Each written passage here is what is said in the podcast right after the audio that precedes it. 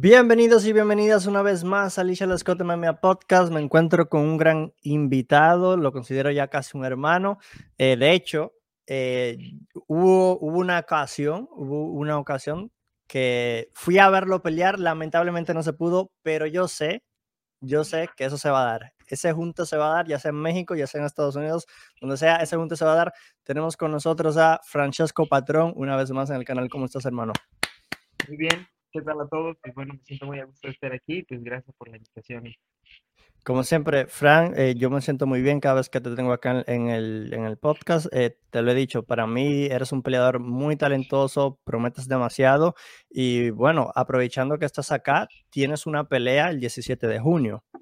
Así es, sí, sí, sí, pues es, es mi regreso después de aquella vez que fuiste al evento y pues por circunstancias circunstancias que estuvieron fuera de mi control, pues no se dieron, ¿no? No pude pelear y después de ocho meses, pues me siento pues muy listo, es el campamento más largo que he tenido, ¿no? Claro. Porque después de esa pelea, pues se canceló también la que se había pospuesto por temas de que me contagié de COVID y pues pasaron, pues fueron cosas que no estuvieron dentro de mi control, pero ahora ya puedo, como que estoy a, a unos cuantos días de concluir ese campamento tan largo y pues toda la gente pueda ver lo que he trabajado, ¿no? Se siente bien, ¿no? Estar otra vez cerquita de la semana de pelea, ¿no? Sí, claro. Y me siento mucho mejor ahora que me moví a la 145 porque muchos creen que yo en 135 era un peleador pues que lo daba realmente fácil. Pues yo soy un peleador que camina cerca de, arriba de las 170 libras. Entonces para dar 135 sí era, pues sí era mucho mucho desgaste, ¿sabes? Sí, y eso te iba a preguntar porque en las fotos te ves grande, bro. O sea, te ves fuertecito, te ves con músculos. Y yo digo, ¿cómo va a dar las, cómo, cómo va a dar las 135? O sea, y es que subiste. Entonces, esto yo no lo sabía. Esto yo no subes entonces. Sí, sí, sí. Me muevo en las 145 por, o sea, ve con mis entrenadores, era lo más sano porque, claro. Eh, o sea, yo, yo, yo sé que los 145 a nivel élite pues es gente muy fuerte, ¿no? Hasta Diego, Macio, toda la élite de MMA en 145 es gente muy fuerte. Y pues yo me, me hice un compromiso conmigo mismo que voy a trabajar en lo necesario y todavía más para poder complementar esa fuerza que ellos tienen, ¿no? Hasta incluso en corpulencia, pues sé que es un trabajo duro.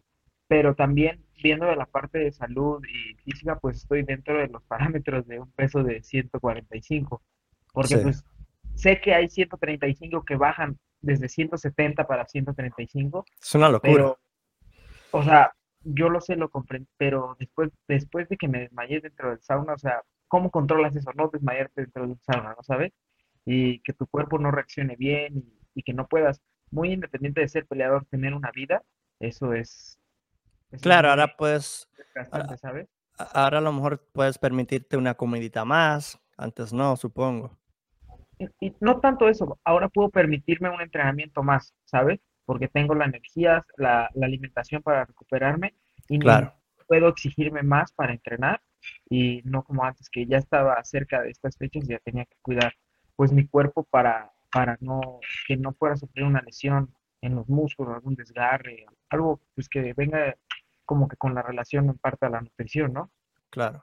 Oye, y, y sé que es un tema un poco, pues, puede que hasta te moleste, pero para ir cerrando el capítulo de, pues, de, esas dos peleas que se cancelaron, eh, hubo un momento, y, hasta yo lo vi, donde había gente que te tiraba hate. ¿Cómo tú llevaste eso mentalmente?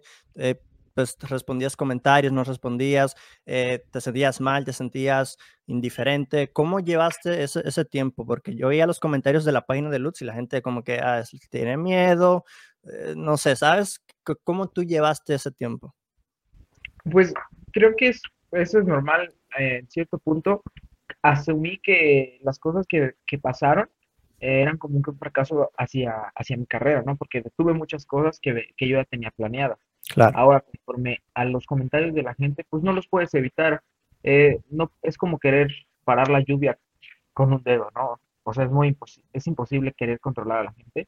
Y lo entiendo, porque pues ellos querían ver la pelea y todo, pero llega un punto en el cual ese hate sobrepasa tanto el hate que se hace en redes sociales de ese tema tóxico y claro. no quieren hacer personal. porque no es solo, no era solo cuestión mía.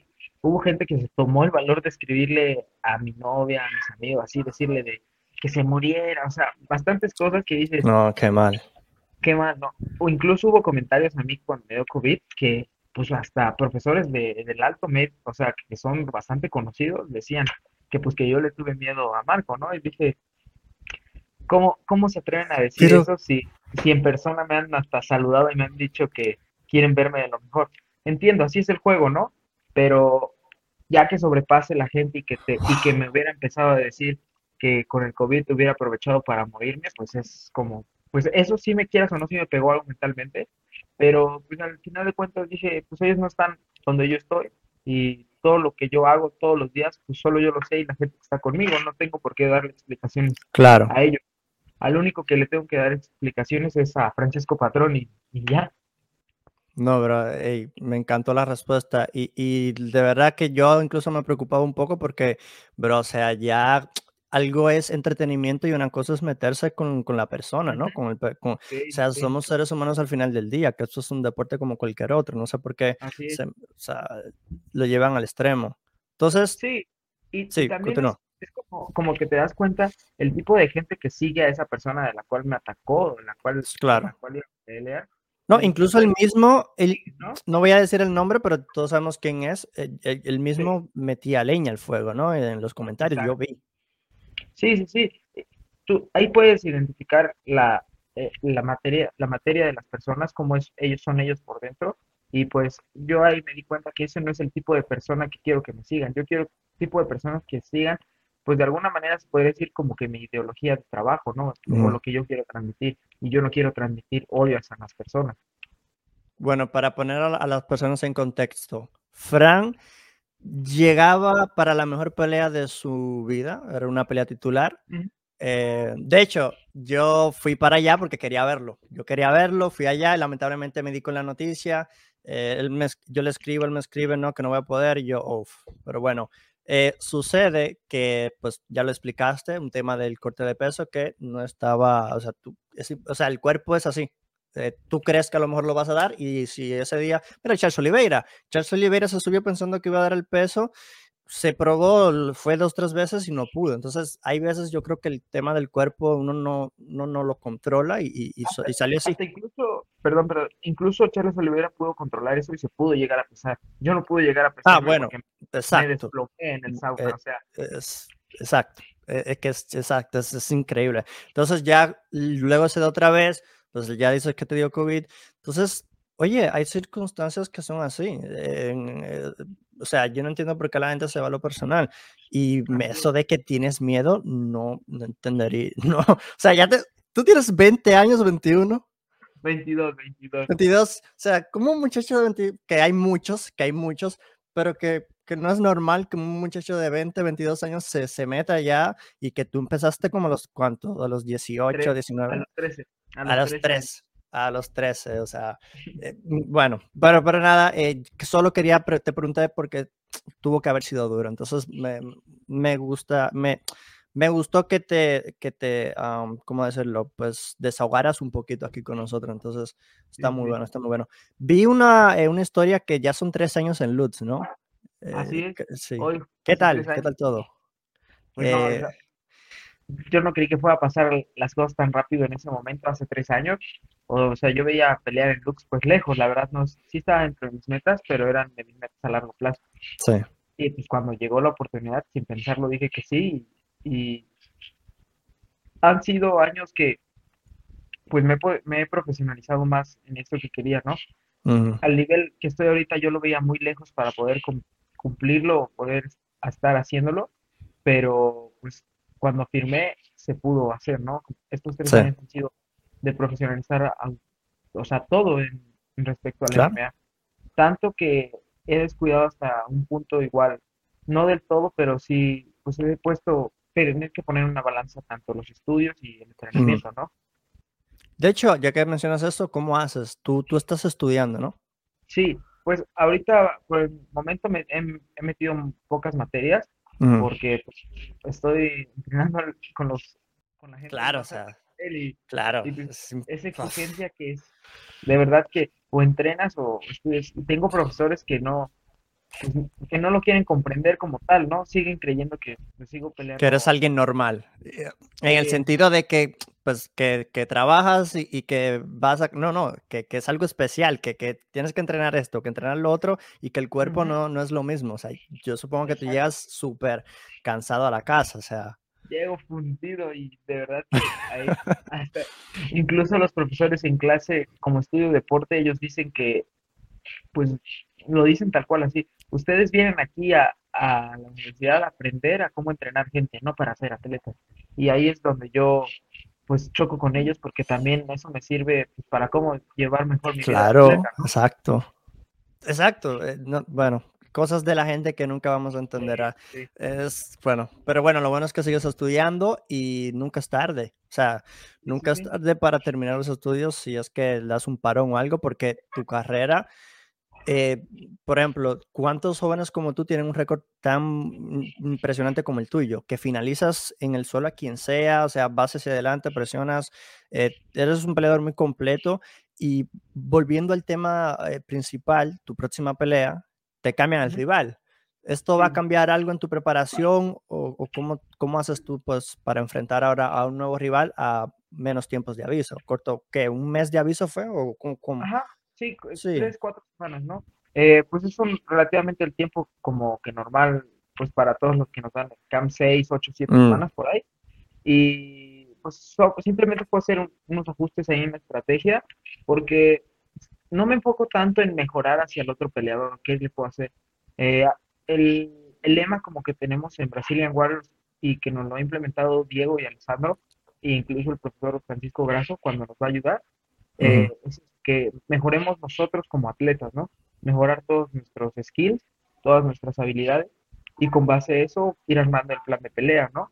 Porque si, imagínate, si uno buscara tanto en, en, que, en encontrar los detalles del otro peleador, o sea, al tal punto de, mm. pues no, no voy a poder mejorar yo y voy a... Sería una carga mental bastante fuerte. Y por eso el lema, te repito, es, es ese, ¿no?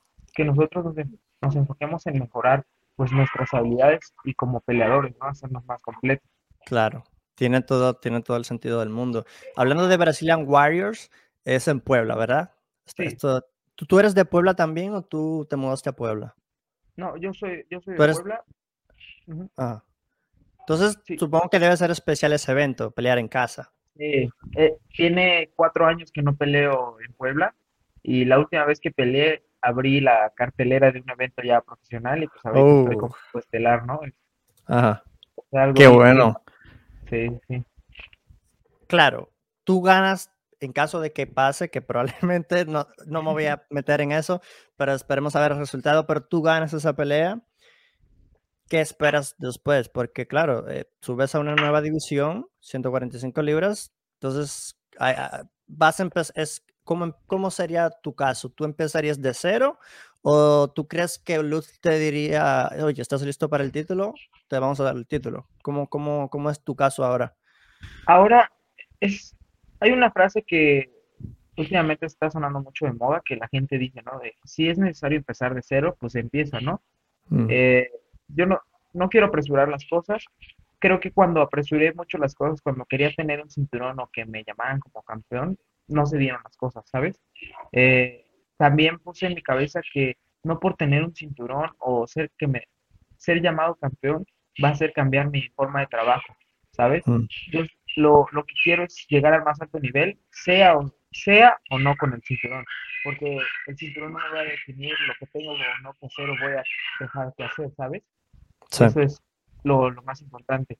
Y para mí, yo quiero pues tener el alto rendimiento y como te lo había dicho en las primeras entrevistas que, teníamos, ¿no? Una de mis metas primordiales es poder ayudar a mis padres y mejorar, pues, sí. Eh, no puedo decirte que a lo mejor mejorar la calidad de vida es porque también trabajan duro en, pues, en, lo que se dedican, e incluso hasta mi papá me lo ha dicho, ¿no? Que, que me enfoque un poquito más en mí y así, pero pues sí querer devolverles a la mayoría de lo que ellos me han dado, ¿sabes? Que sé que nunca se, nunca se los voy a poder pagar, pero esa es como que mi meta principal. Pero qué, qué grande, qué grande. Me, se me pone la piel de... Uf, eh, claro, eh, eh, Me encanta, me encanta conocer ese tipo de, historias y, pensamientos. Claro. Entonces, Puebla, ¿cuántos gimnasios tiene Puebla? ¿Cuántas ligas tienen? Cada vez que, que ya te tengo conociendo, pero no, eh, ya para, para la gente a lo mejor más nueva de mi canal, porque durante, creo que fue hace ocho meses que no hablamos, pues háblale, háblales de Puebla, ¿qué, qué tanto se vive el MMA allá y, y eso? Se está viviendo otra vez la, como que la temporada que todos queríamos como atletas, eh, mm. gente que entrena en que le apasiona, que queríamos que se viviera así en Puebla, ¿no? Porque cuando yo empecé hace 10 años a entrenar, pues la gente no lo rechazaba mucho, era muy rechazado el MMA. Y, y ahora pues ya, ya la gente lo, lo reconoce más y ya sabes de más gimnasios que están, pues están abriendo. O sea, no es atacar ni nada, pero podríamos, lo único que falta en Puebla es que haya como que más, más unión entre los gimnasios cuando eso, porque pues mm. quieras o no, a, al equipo en Brasil Warriors a nosotros, pues nos ven así como que los mala onda, los que lastimamos, y pues no es así, nosotros siempre estamos pues abiertos a pues ayudar, sí, sí, sí. es, bien raro ahí, pero pues son, es, es curioso porque pues todos los que llegamos a Brazilian Warriors nos corrieron de nuestro equipo anterior pero pues no por hacer malas, malas cosas, sino porque nosotros decidimos vivir nuestro sueño eh, y profesionalizarlo más. Es por eso que el equipo se hizo, se hizo tan fuerte. Oye, sí, termina, termina. Sí, bueno, pero volviendo a los gimnasios y ligas, pues las ligas también ya están apareciendo. Hace unos meses eh, se hizo la liga de Fire eh, FWC, que es una liga, una liga en la cual yo fui referee y pues me gustó mucho porque pues ver, ver una liga así con muchas peleas amateur y profesionales en Puebla, pues para mí fue de orgullo porque yo empecé peleando mis primeras peleas pues en la barra de un bar con protección, ¿sabes? O sea, y así. Y mi paga fueron 200 pesos, o sea, hasta incluso tuve que pagar para pelear. Y ver a ellos que, pues, o sea, ya pudieron llevarse cierta cantidad, pues es a mí me dio mucho gusto y ver el nivel de peleas pues fue bastante agradable para mí. Y después hay otra liga que se llama Parabellum y también que es de una chica que está haciendo pues ahí el evento, está llamando chavos, o sea, está bien, porque está bien ese nivel en Puebla, ese nivel de fogueo que se necesitaba, ¿no? No solo peleas de kickboxing y eso, sino MMA como tal. Claro. Tú, claro, no te voy a meter aquí un problema, pero ¿cuáles son los mejores estados de México o ciudades, como se diga ya, donde más se hace MMA? Donde tú dices, este, este acá es donde mejor se hace MMA, después este, después este y después este. Un top, un top 5. Top, Brazilian Warriors es el número uno. Después, pues ya en, pues está bien en Guadalajara, que sabemos que ahí están, son de los pioneros en MMA en el país. Sí. Eh, Tijuana, no sabemos que ahí está el Endram Jeep, eh, Monterrey, y, creo que así se va dividiendo las zonas, pero pues el norte es un poquito, es donde más, porque creo que es por la cercanía que tienen con, con Estados Unidos, pero también así lo que es la zona centro, Ciudad de, lo que es Estado de México, la zona de, del Estado de México y Ciudad de México, pues igual tienen gimnasios donde el nivel pues se mueve bastante bien. Y hacia el sur es una parte que creo que está muy olvidada de hacia, la, hacia los medios y las ligas de MMA, pero hay mucho nivel allá también. Eh, eh, es algo como que la gente se les olvida esa parte de México, pero hay, hay bastante nivel ahí en la zona sur. O sea, yo fui a pelear ahí, pues me, tocó pelear contra gente dura de ahí. Y pues es, es bastante bueno nivel también que hay allá. O sea, tú dirías que en general México, pues está bien, lo está haciendo bien. Sí, sí, sí, está haciendo bien las cosas. Ok, otro problema. ¿Cuáles son los países latinos top 5 en MMA? Pues, aunque queramos, aunque queriendo o no, pues Brasil, ¿no? Creo que. Claro. Bueno, dejando Brasil a un lado, porque Brasil son los, claro, son, son los reyes, son los mejores. Pero dejando Brasil a un lado, los hispanos.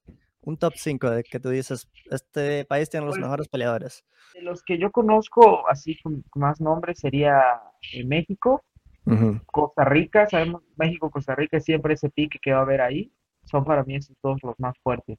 Mm. Creo yo que ya vendría Venezuela y pues también en Argentina hay peleadores bastante duros, tienen un buen striking, o sea, creo que ahí y pues también en Chile, ¿no? Hay bastante peleadores buenos. Claro, y con esta pregunta que te estoy haciendo, pues voy, no sé si sabes por dónde voy, pero es que últimamente hay como que muchos latinos yendo a UFC últimamente, al Contender Series. ¿Tú te ves este año o el próximo ya compitiendo en un Contender Series? ¿O es como me dijiste antes que te lo estás tomando con calma, eh, todavía tiene mucho tiempo y si llega, va a llegar? Pues yo siempre he dicho que yo pongo mi, mi camino y mi vida en las manos de Dios lo que él decida. Si él cree que ya es tiempo, va a estar, va a estar ahí, ¿no? Pero si cree que todavía faltan dos años, en dos años está listo, en dos años. Yo voy a seguir haciendo pues mi trabajo todos los días, ir a entrenar a, la, mediodía, regresar, comer, irme a entrenar otra vez. Eso es lo que voy a estar haciendo otra vez, todos los días hasta que llegue el momento. Grande, Fran. Oye, y claro, en la misma línea, Alessandro Costa, si no me equivoco, él va a estar en el contender. Eh, ¿Qué tú crees que va a pasar en esa pelea? Que, que, que hay nuevo peleador en UFC y su nombre es Alessandro Costa.